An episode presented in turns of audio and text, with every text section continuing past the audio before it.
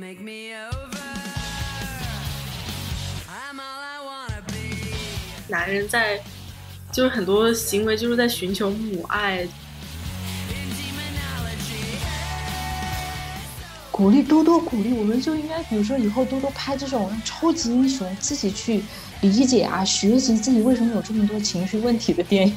重新塑造角色，教育那些陪伴他男孩子们接受们。咨询。对对，教育教育那些哦男孩子们，这是你们自己的事情，自己做好吗？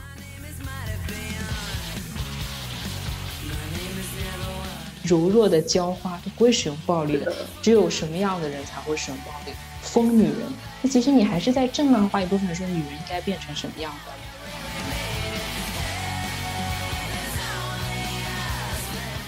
招募一批又一批的男子去使用暴力，各个层次上，技术的研发、力量的体现，通通都是在去继续鼓励这种行为。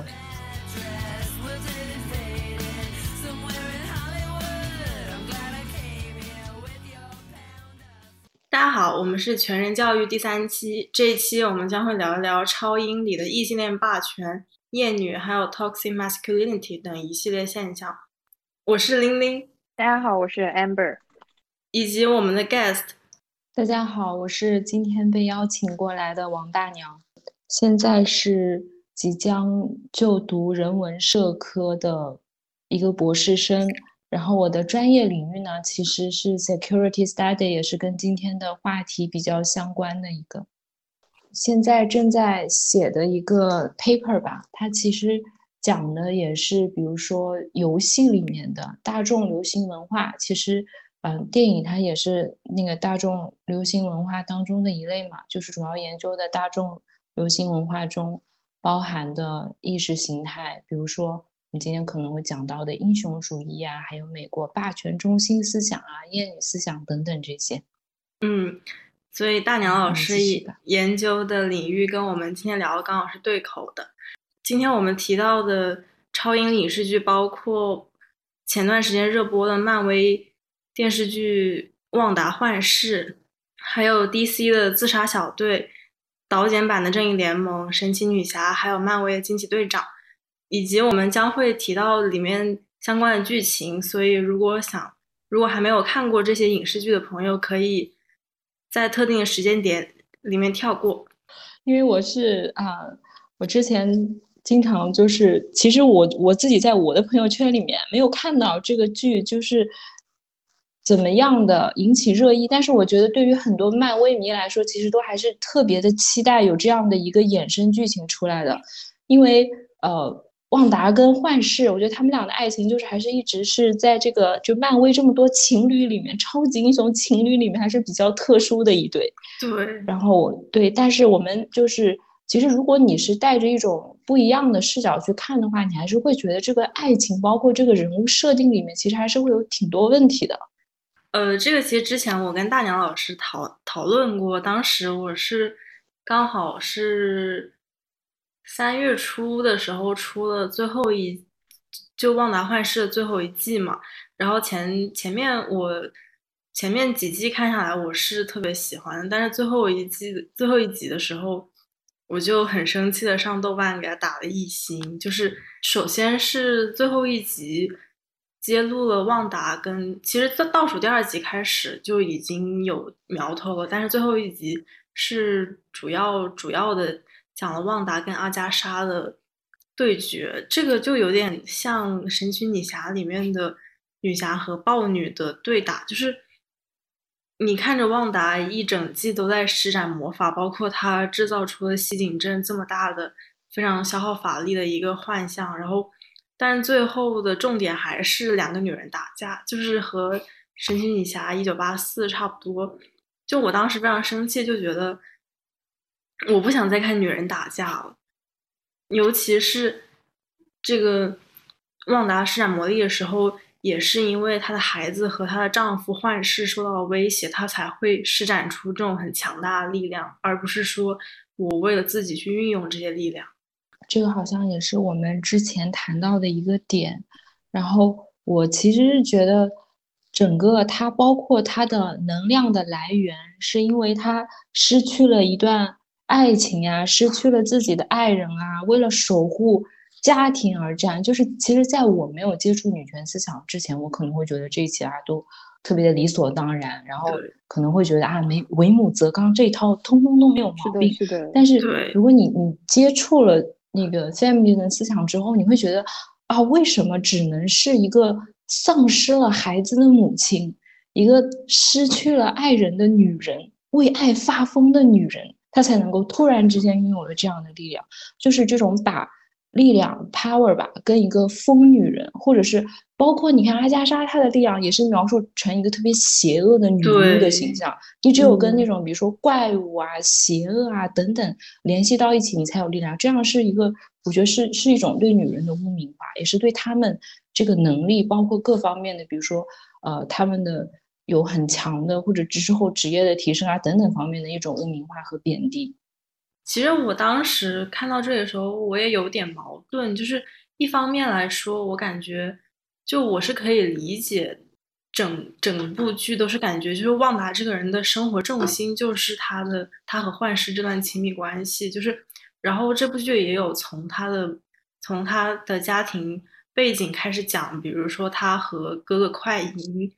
就是他们的难民生活，然后他们的平静的生活被打断，然后他去到九头蛇，这都有，就是阿加莎都有用这种像精神分析一样的方式去带他回溯，所以你能够感觉到这是合理的，就是他经历那么多磨难过后，才才会如此的渴望一段亲密关系。但是，但是我就觉得，就是如果就是因为女英雄在超英里面已经算很少的了，但是如果还要就如果还要让这些女英雄依旧受受制于这些亲情或者是爱情的渴望，好像人生就是为了这些情感而而活着才有意义的，就非常的不能接受。就是对对，我是想补充林英说的，就是因为我们其实我们今天要讲的也不是说反对这种说对亲情啊、爱情的描述，当然不是，但是你不能把它变成对一个超级女英雄的唯一定义。那这样的话，她整个人就变得非常的刻板化了，她依然只是局限在那些私人的领域。包括我之前看到的一个文献里面，它就是呃总结了在这个《古墓丽影》这个电影就是的女主角，因为之后曾经一度出现了 Laura 现象，就是我们发现有越来越多这个女性成为这个呃女英雄作为主角，在这些流行电影中出现。但是一个很奇怪的现象就是，他们的角色设定啊，就是包括像旺达这样的也是，就是他们要么是那些男英雄的情人、妻子，或者要么就是因爱生恨啊，或者是他们的助手等等，所以他们的角色通常都只是辅助性的角色，对好像就是必须得有一个男人出现在他们的身围，就是他们必须围绕着一个男性，他这个角色才得以呈现，才是圆满的一样。对，而且不仅仅是不仅仅是女英雄，其实女反派也是，就是自杀小队里面的 Harley Quinn，她也是，她成为小丑女也是因为说去治疗小丑，然后然后结果也因为她变得疯狂，然后自然小队里面也有提到，就是她是为了追随小丑才来才变得这么疯狂，变成一个反派的。然后她在里面那个媚女巫，就那个 Enchantress 的那个幻嗯境里面，也是想要渴望一段安安分分的小家庭。就不仅是女超英、女反派也是这样，所有的有强大力量的女性都很难逃这种妻子或者母亲的身份。对我所以之前就是从一个，家庭对走到另外一个家庭，对，就是是从原生家庭的破灭，然后从这种刺激之中，就比如说幻达从原生家庭的破灭，然后刺激，然后加入九头蛇，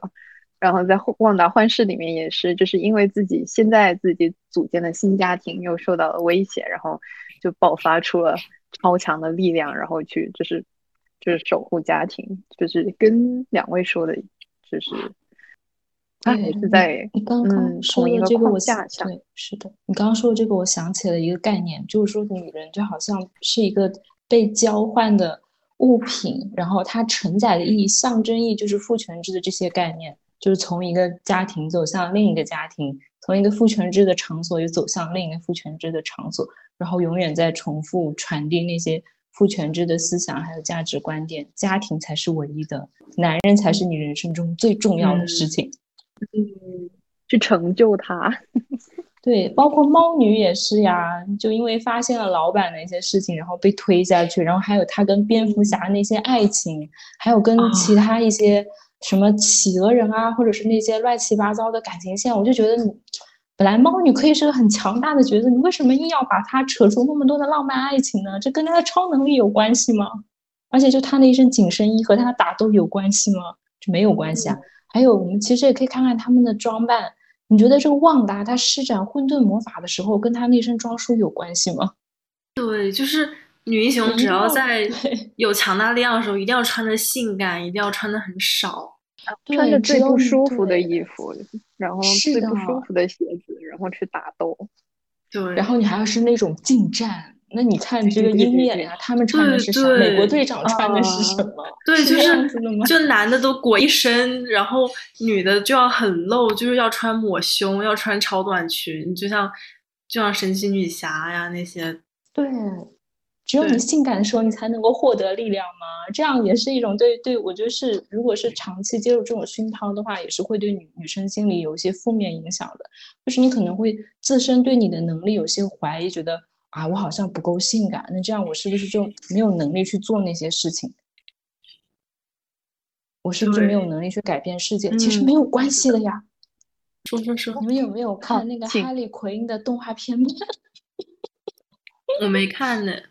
哦，我知道里面有那 个，对，有那个他百合。对对对。哦，他独藤女吗？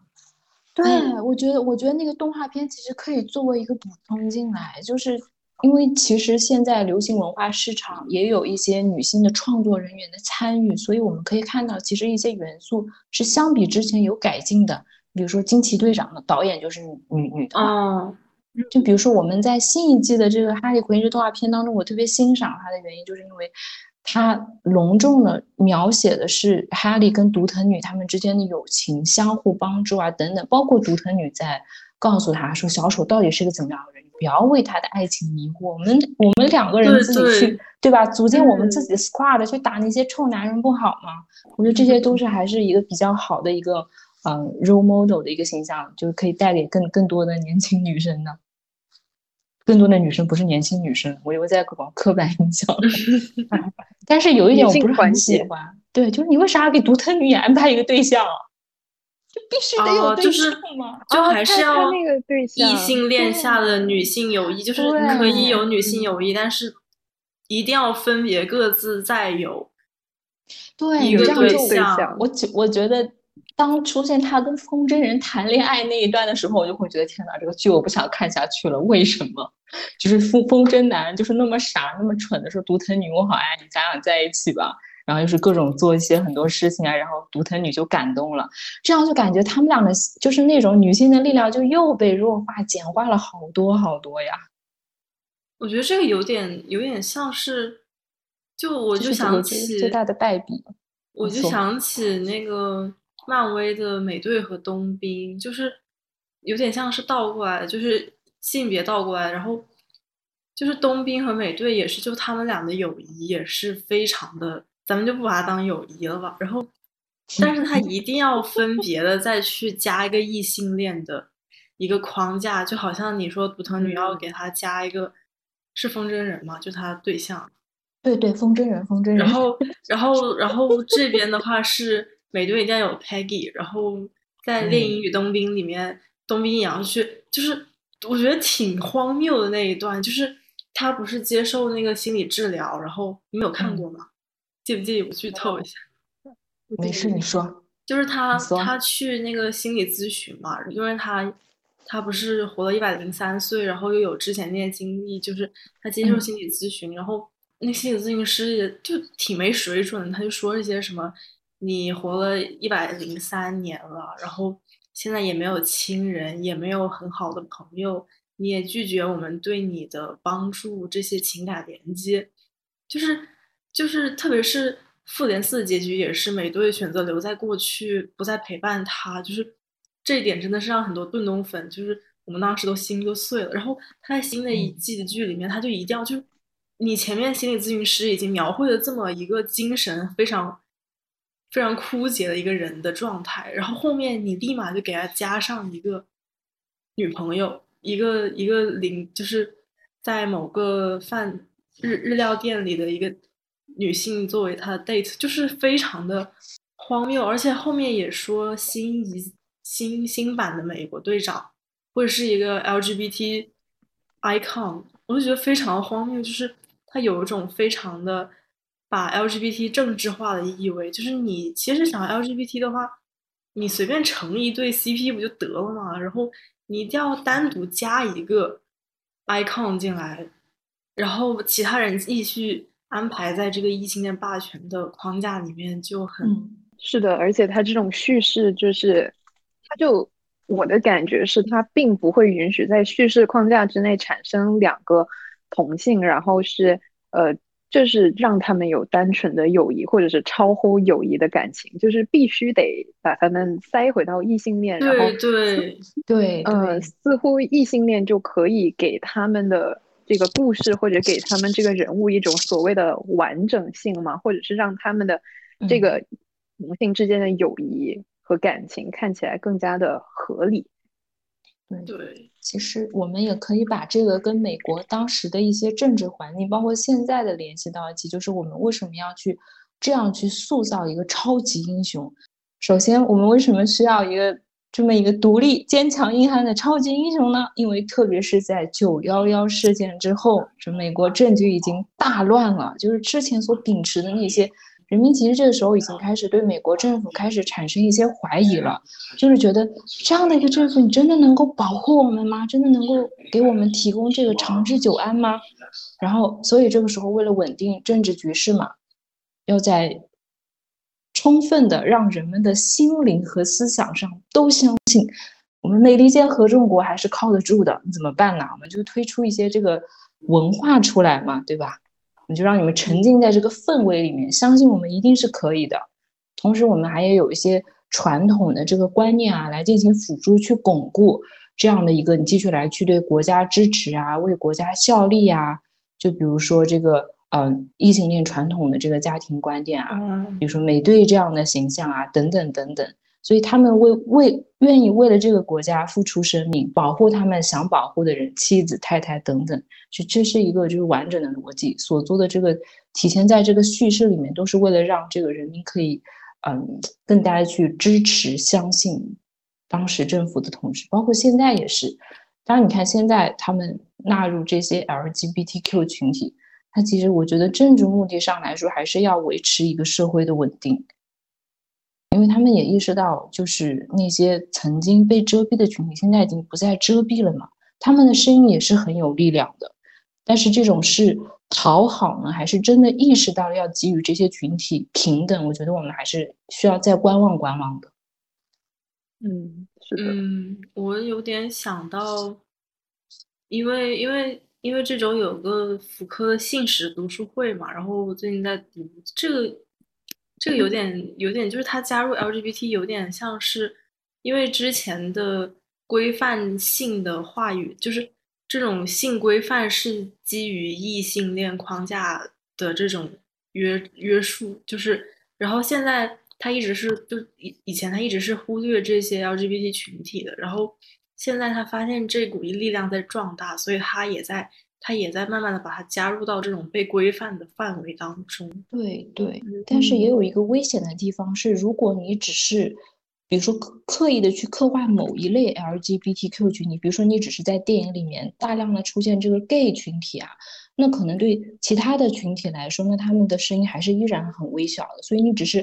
把其中的某一类群群体变得正当了，变得更加的，比如说为大众所接受，其实还是会存在一些问题的。对，就包括之前的像什么全球什么彩虹运动啊，但是你很很容易就会发现，好像就 gay 群体的声音最大，就是他们的一些问题啊，他们的困难处境更容易被看到，但是那些 trans 群体啊，包括女同性恋群体啊，他们的处境就会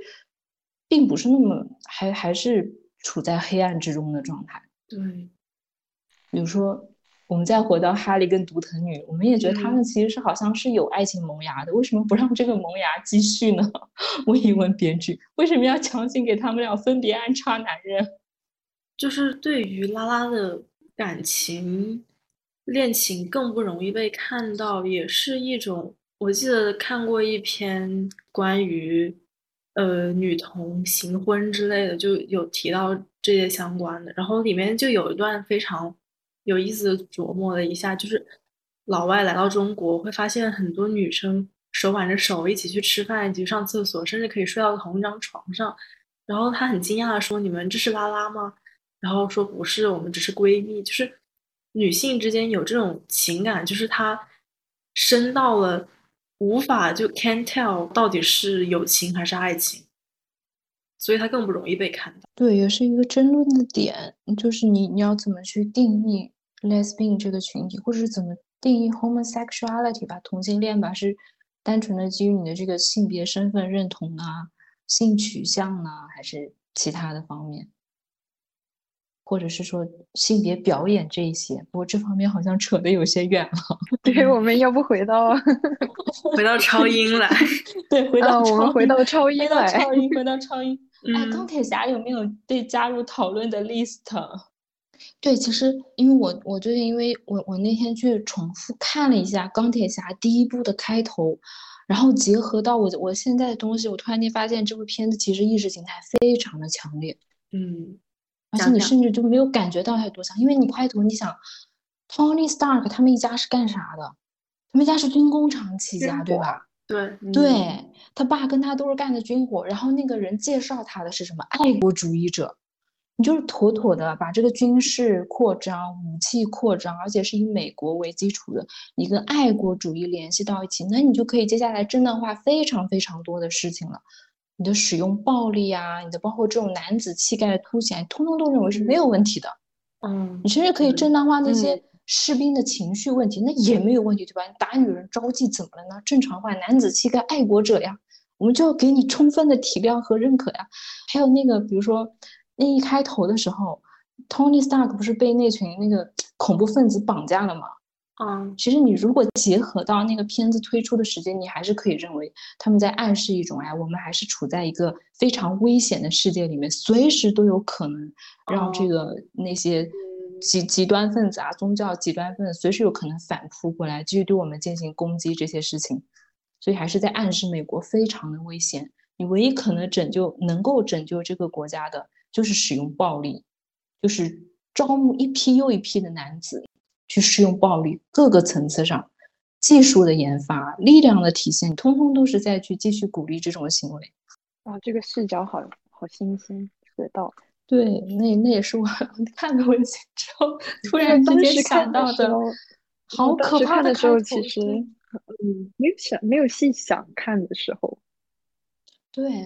对，这就是他的成功的地方。因为你会觉得这一切啊合情合理啊，你花花公子军火起家，公子帅对呀，还有别的吗？没有了。嗯，但是如果你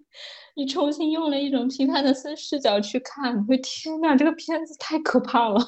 但是他，而且他后面不是就是超英都喜欢宣传一种你也可以成为我们的这种理念嘛，特别是那个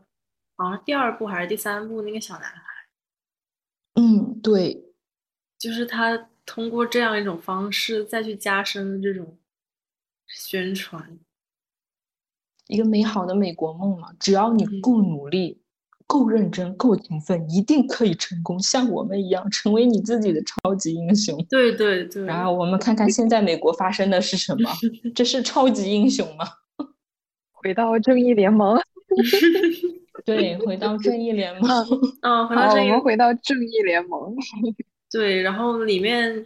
尤其想讲的是 Louis Lane 这个角色，就是他里面这个是在导剪版和院线版都都有出现的，就是复活超人以后，他脑子很混乱，然后开始对剩下的正联剩下的几个大打出手，然后当大家都要快要打不过他了的时候，Louis Lane 出现了。非常玛丽苏剧情，就是他带着 Louis Lane 去去到了那个那个是他们家的屋子，就回家，然后在那个田地里面，反正就是非常 honeymoon、非常温情的一幕，然后他也恢复了理智。就是我当时就立马想到《暮光之城》，就是这种很强大的男子和没有什么手无缚鸡之力的这种女子，但是她恰好就是他的这个女他，恰好就是男他的这个软肋，就是他在对碰到他的时候，他就会嗯没有攻击性，就像是的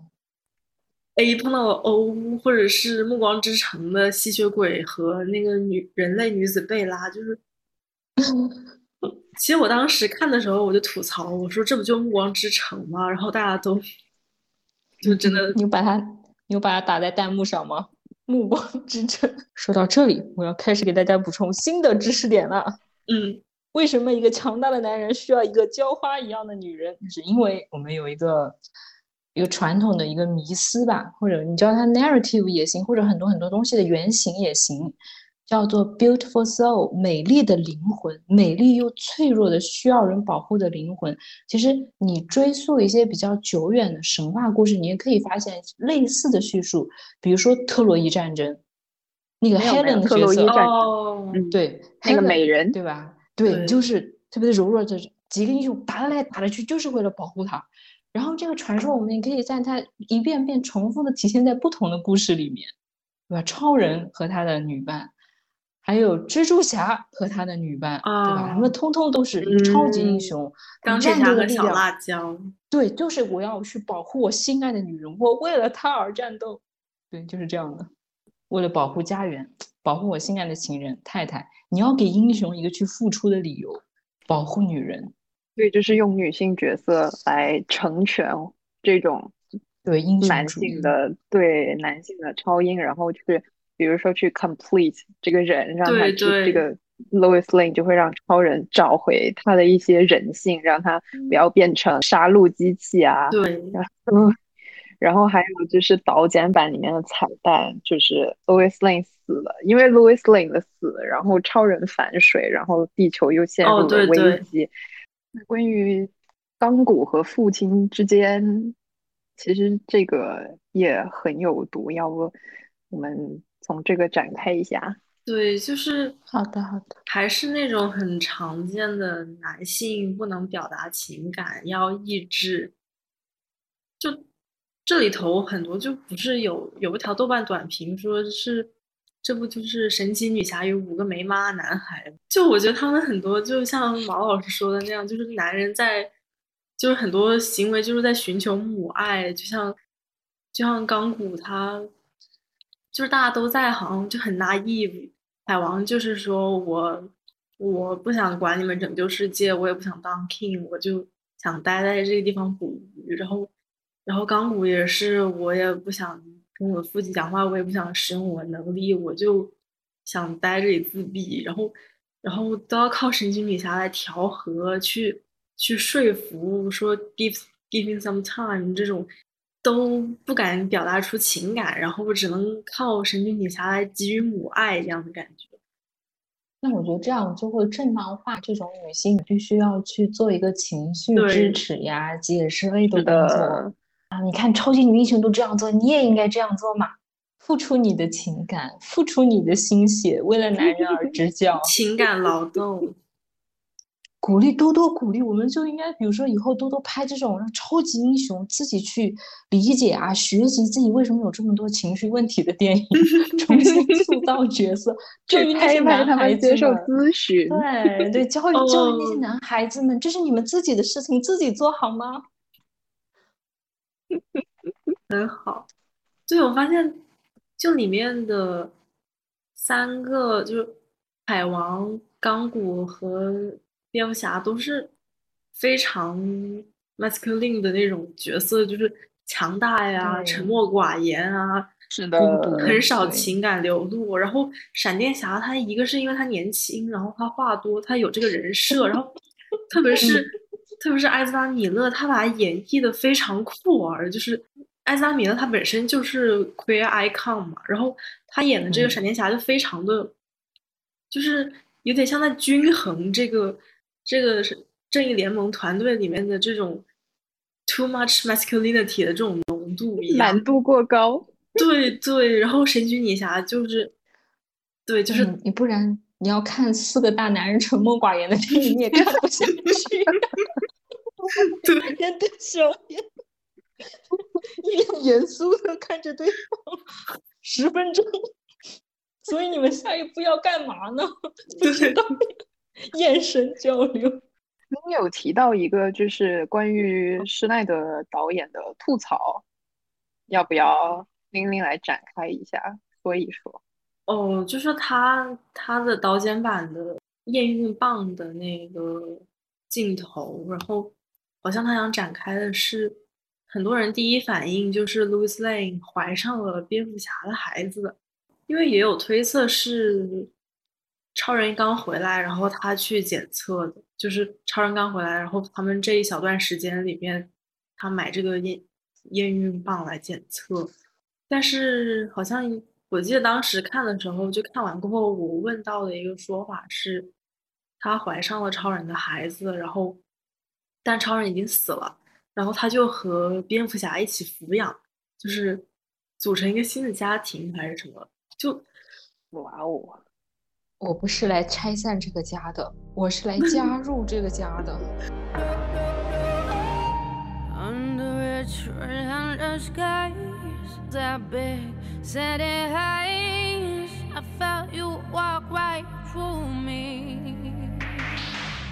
You're the thing that I invoke, my old persistent ghost sent to me. 哦对，然后哦还有就是神奇女侠和惊奇队长，啊，对对对对，对这对两对对部就是漫威和 DC 对打的女权超英电影。对你之前好像玲玲之前有注意到，就是他对惊奇队长的一些说他描述单薄的评论。对，就是其实这个是我看完《旺达幻视》过后，我有点没有办法回忆《极星队长》，然后顺便去看，就是又看了一遍。我关注了一个作家的短评，他说实在太乏味、太无趣了。一个虎了吧唧、永远无所畏惧的刘胡兰，他的魅力在哪儿？成长在哪儿？他跟身边的人有一点点感情上的互动吗？没有。这些年，漫威宇宙能成功搭建最大法宝，其实是塑造有缺陷的英雄。这一步是彻底扔掉了，就是好像很多的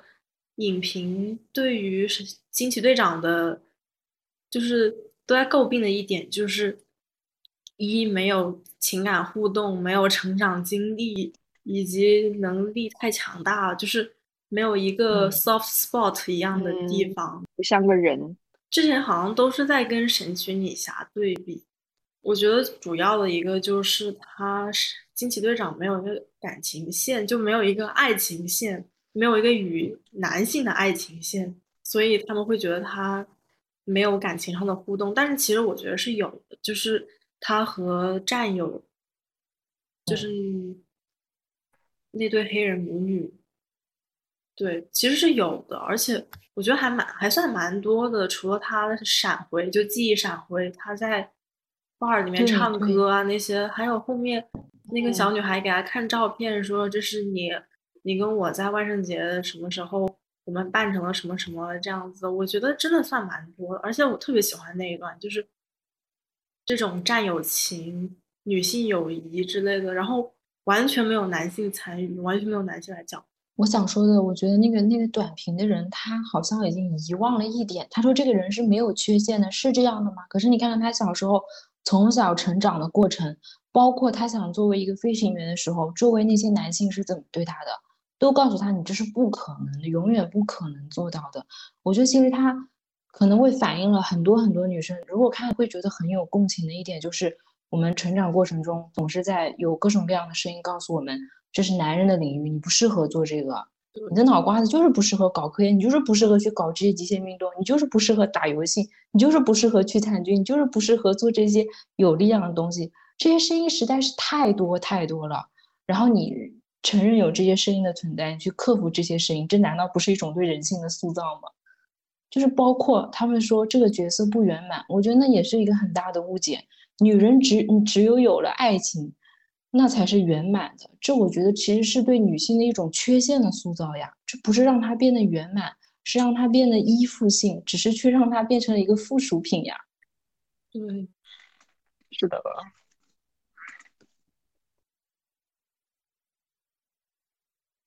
还有神奇女侠的装扮，这是最想吐槽的一点。让我们开始。来来来，玲玲先来说一下，因为我知道玲玲之前看了相关的书。没有没有，我是看马斯顿，但是我觉得我看那部片过后，我又就我觉得这个其实蛮难，就挺难评判的。就是我没有在说装扮，就是指他的那些 SM 的投射，然后就是神奇女侠的漫画其实是那个马斯顿。他在发明了 DISC 理理论过后，然后他和妻子还有他女学生的这段在当时看来很不伦的恋情被发现了，所以他就被被炒了这个教授的职位，然后他最后就想到去画画漫画，而且其实他一开始想画想画那种小黄漫画的，然后那肯定卖不出去或者是不能卖，然后他就他就去。画超英漫画，然后在里面加入了他的那个 DISC 理论，就是那个，嗯，我我看一下那个 DISC 理论，就是 DISC，分别是，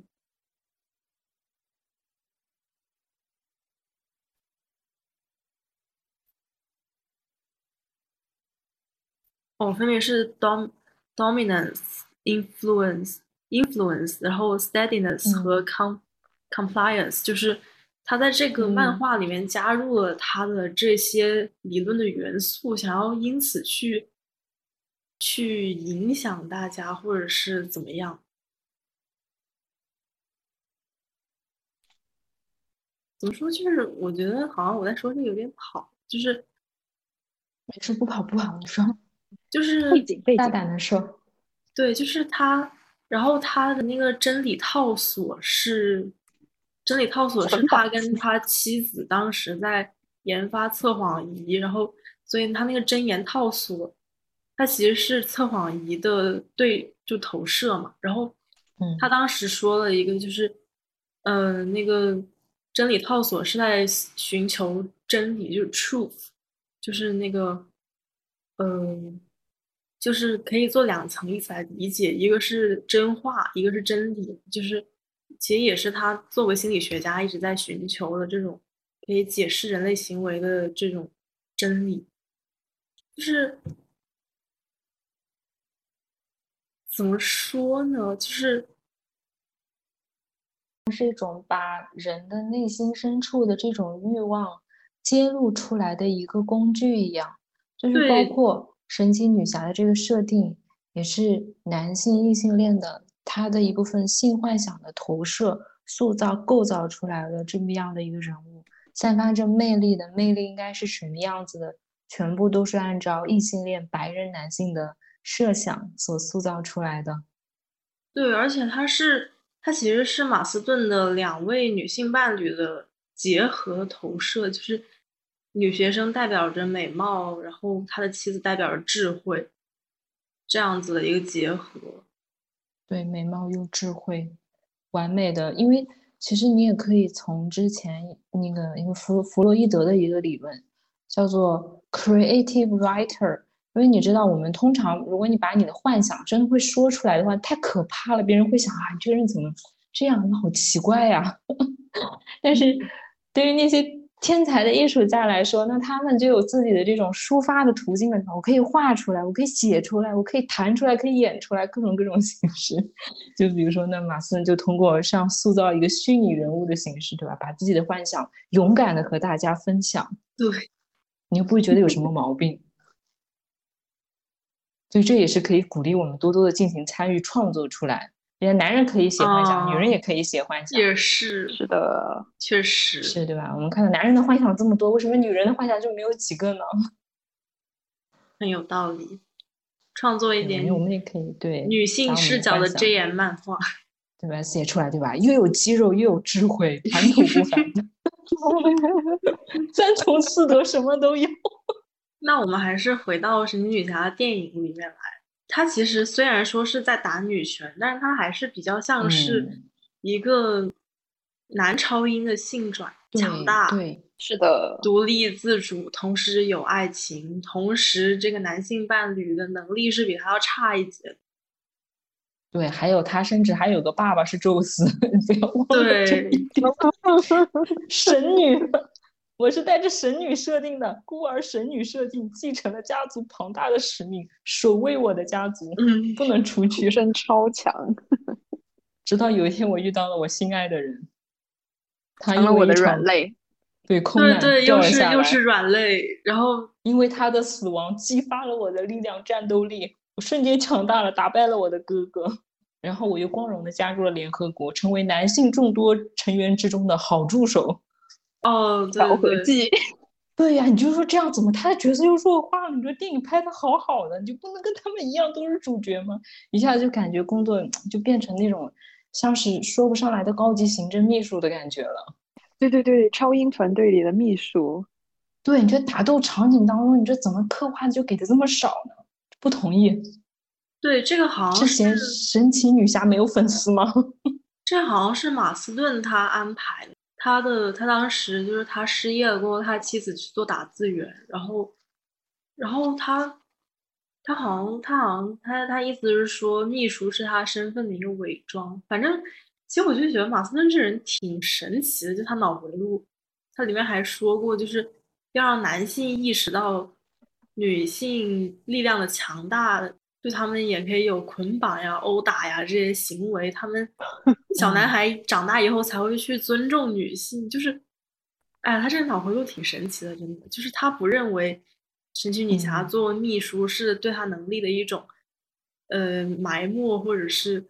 即使是伪，就他他认为这是一个很好的伪装之类的。包括他最后爆发的那一段，是他的爱人临死之前的一些话。激发了他，鼓励教育了他，他才能够勇敢的去跟跟他哥哥对打。我觉得这一段实在是太扯了。为什么 你要把一个女人塑造成只有听完了男人的教育之后才有了力量？对对对对对对对，我不能自己就想到了吗？我不能自己就想打哥哥吗？真的。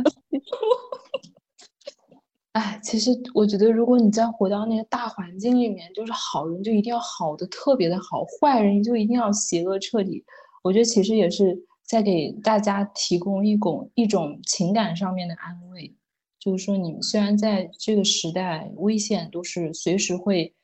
蹦出来的，就比如说又有扯到九幺幺的事件，然后而且还有各种你意想不到的恐怖袭击啊、自杀式爆炸这些啊，所以我觉得这些电影其实多少也是就给大家一种心灵上的宽慰和安慰吧。但是最有问题的一点就是，他们通通都是由男人来主导的，男人来撰写的。是的，而且可能好不容易出现女性的形象的话，那还是依照男人的期待去塑造的。对，是如果不按照男人的期待去塑造，就是没有体现出很多的爱情，没有体现出他很多的因为爱人而产生的弱点，可能就会被。评为无趣或者是很扁平这个形象，是的，我觉得其实我我我是蛮期待有越来越多像惊奇队长这样的形象出来的。是的，那他们他们告诉我，可以告诉更多的女生说，你不是只有爱情才能让你变得更好这一条路，还有其他更多的你从你自己的成长经历当中发现出来的。我要成为一个什么样的人？我希望这个世界成为什么样的世界？对，而且从女性同伴那边找到力量，就是互相去扶持成长。我真的觉得惊奇队长太好，而且它里面想起来一个很有意思的一点，就是我当时还以为他要塑造一点爱情线，就是他和他那个他们是什么新人来着？他是被什么什么星给掳去了，然后然后训练他那个男的，就他们的队长。他那个，我当时以为他们要搞一点点这种爱情线，就是这种，就是那种被他们收留嘛，然后我训练你，然后我成为你的导师啊，然后什么就是兄长啊这种角色，搞一条爱情线出来。虽然说到最后肯定肯定反派还是要打，但但他完全没有，就是他完全就是一种单方面的，这个男的在倾心于那个惊奇队长，但是惊奇队长就完全一点反应都没有，顶多就是顶多就是还调戏了一下他，就是他说你去见那个至高智慧的时候，那是谁？然后是不是我？是不是我？就是非常具有主动权的这种感觉，完全没有说，而且他就是这，我觉得队长对他的感情是挺明显了吧，特别是后面他们他们验验明验明那个真正身的时候，他问了一个很私密的问题，就是。他当初来到那个星球上的时候，是谁给他输的血？然后答不上来，然后他就说他输的是我的鞋，就带着一种深情一样，但最后没有用，最后还是被自己队长锤了。让我想到了两个可以作为反例的黑寡妇和模型女啊啊！哇，模型女真的，一声叹息，太。而且我记得他他在电影里面，他是为了万磁王牺牲了自己。X 教授，X 教授，哦，对对对，就是为什么对他是他的兄长的这样一个角色，你会觉得只难道只有在男人的庇护下，只有跟男人发生了感情的情况下，才能够是一个英雄吗？对，然后 X 战警也是，就是 Jane 凤凰也是，也是一个啊，也是一个疯女人的这种。形象对为爱暴走毁天灭地，那个逆转未来是什么来着？逆转未来好像也是，也是对，也是模型女就捅了个漏子，不是说当时他们把模型女逮住了嘛，然后所以才研发出那种机器人对付他们，就是也是就 大家就会很自然的想，就是要是没有模型女去这么莽撞行事，那就不会出现这种。这种情况，闯祸的都是女的呗。对，就是疯女人这个设定，就是比如说，因为呃，一个研究呃 peace and security 的女权学者，就是国际关系这个领域的 Laura s o j e r b o r g 她她总结出来，就是说我们面对那些，比如说有，比如说那些参与到恐怖袭击当中的，那可能，比如说他的就是现实的情景啊，就如果你映射在一些电影中，可能就是像。啊，情这样的拥有强大力量、毁天灭地力量的女人，就是一定要把她设定成疯的。就是为什么她必须得是疯的呢？因为你要把她跟这正常的女人区分开来。因为正常女人她是不会使用暴力的。就比如说像超人、蝙蝠侠那个伴侣一样，对吧？柔弱的娇花都不会使用暴力的。只有什么样的人才会使用暴力？疯女人。那其实你还是在正漫化一部分，说女人应该变成什么样的？你没有成为那那样子的女人，就就区分区分开来。女人的暴力就是女人的暴力，女人的一定要加上这个限定。就好像其实神奇女侠这么这么广受好评，就是她打出了一套非常广受所有就大部分人，其中一半或者一半以上的都是男性的好评的原因，可能就是 Amber 说的这个。神奇女侠的行为对社会性别规范不构成威胁，也不构成挑战。对，就是我们想看到的女英雄是什么样的？你要符合嗯白人男性异性恋期待这种模式下面的女英雄的形象，这样他们才是认为啊，对吧？你是在做一种辅助的作用，我们很欣赏你。对对对对，就无论如何都是在这一个框架下面去活动，就不会突破。就是异性恋男性对于女性的期待和规训之外，其实我们也可以想见，如果我们之后再有一些新的这个女英雄出现的时候，如果我给她安排的一个对象是女性的话，我们我们估计可以想见，下面肯定有很多差评，说你为什么要这么写？这就是全片最大的败笔。他为什么要跟他那个男助手恋爱？对对对对，开始急得跳脚了。或者是如果说这个女英雄她是一个 trans 的话。其实我是一个小男孩变乖，那肯定有更多人开始急得跳脚了。他为什么干嘛要变成女的呀？啊，对对，嗯，对吧？所以说，只有对，只有那种一套特定模式下面，你才是正常的。那从这个角度说的话，我其实觉得豹女的角色算是挺有意思的吧。虽然她在最后和神奇女侠的打斗还是非常的雌性竞争，然后她的打斗也是就是为了维护自己。呃，有受到大家的关注这一点，可是他的，可是他很坏。我觉得有女性的反派，然后算是比较，就是有女性的自私自利，从头到尾就是为了自己的这种反派，我觉得看着算是还挺爽的吧。就是我不是为了呃我自己之外的人而坏，我就是我就是想要这个，所以我成为了一个反派。这哦，个对他，对对对他一开始，他一开始想要获得的是他，就是他是出于想要变得好看、变得受欢迎，所以去获得了神奇女侠的美貌什么以及她的能力，但是他后面，他后面完全就是我就要这个能力，我就要比你强，就算我变得很恐怖，像个女像女妖怪一样，就是他后面的那个形象。已经非嗯常接近暴类了，就是他，他也要说，我就是要比你强。虽然他也是在一个雌竞的框架下，但但我觉得他到这里的时候，已经是在为了自己，就是我自己就要有这个能力去去是的打斗。对，确实，对，对，我觉得这样一部分角色塑造，其实也是在对女人的一种能力啊，agency 的一种肯定。嗯，就是，你也可以完全是出于各种各样的目的性，你变得有力量，你想要不断的去获得更多的能量，去施展施展你的能力啊，施展暴力啊，这些都可以，是的，不是仅仅的因为你失去了爱人，为了保护你的家庭，所以才要拥有力量，不是这样的。对不是为了我的老公，不是为了我的孩子，不是为了我的父亲，不是为了我的哥哥。对我就是想自己变得更好的，我就是想要变好看都可以。对，对，呃，其实关于就是女性反派这边，除了豹女的话，还挺少的吧。就是超英，就不跟男性的反派相比的话，女性的反派塑造还不算太多雷神他姐姐，你们还记得吗？啊啊，海拉是海拉吗？对对对啊！海拉，他是为了为了权权力，对对，对，对，确实很少见，而且还还有一种是什么？为了像小孩子吃醋一样，为了争夺爸爸的那份父爱，曾经我才是跟随着爸爸征战哦多年的对女儿，为什么啊什么都要给你？卡魔拉和她的姐姐还是妹妹的那哦，星云他们是养对，他们是养，就是不是亲生的，好像。然后对就是对，星云也是，就是我要证明我才是更受灭霸看重肯定的那个女儿。喜爱的女儿，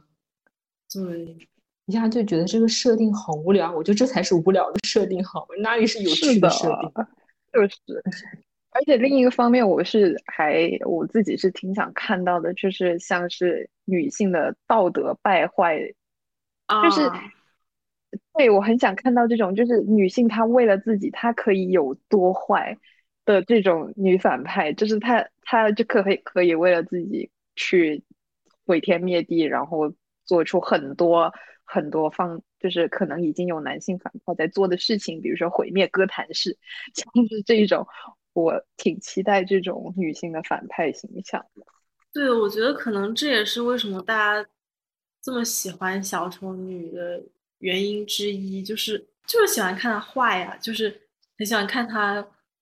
我就是我就是这么调皮捣蛋，我就是路过商店，我也要把那个橱窗打碎，去抢什么东西，因为我就是坏人。对，而且我们不是不希望他毁天灭地的原因，因为他疯了，是因为他理智思考过，就是想做。哦，对，他就觉得，人类没救了，他就要毁对灭。对，是这样的，不是因为发空发疯，不是因为失控，只是他自己想那样去做，好吗？像灭霸一样，人家有自己的逻辑的。哦，对是，的，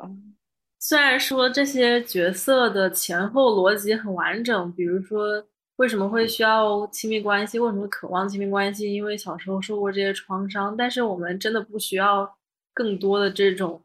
依附于男性，或者是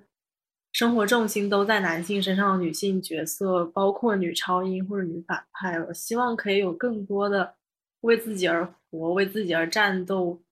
为自己而去做坏事的这种女超英和女反派。好，那么今赞同。好，那么今天的这期播客到这里就结束了，谢谢大家，拜拜，拜拜，谢谢大家，拜拜，拜拜。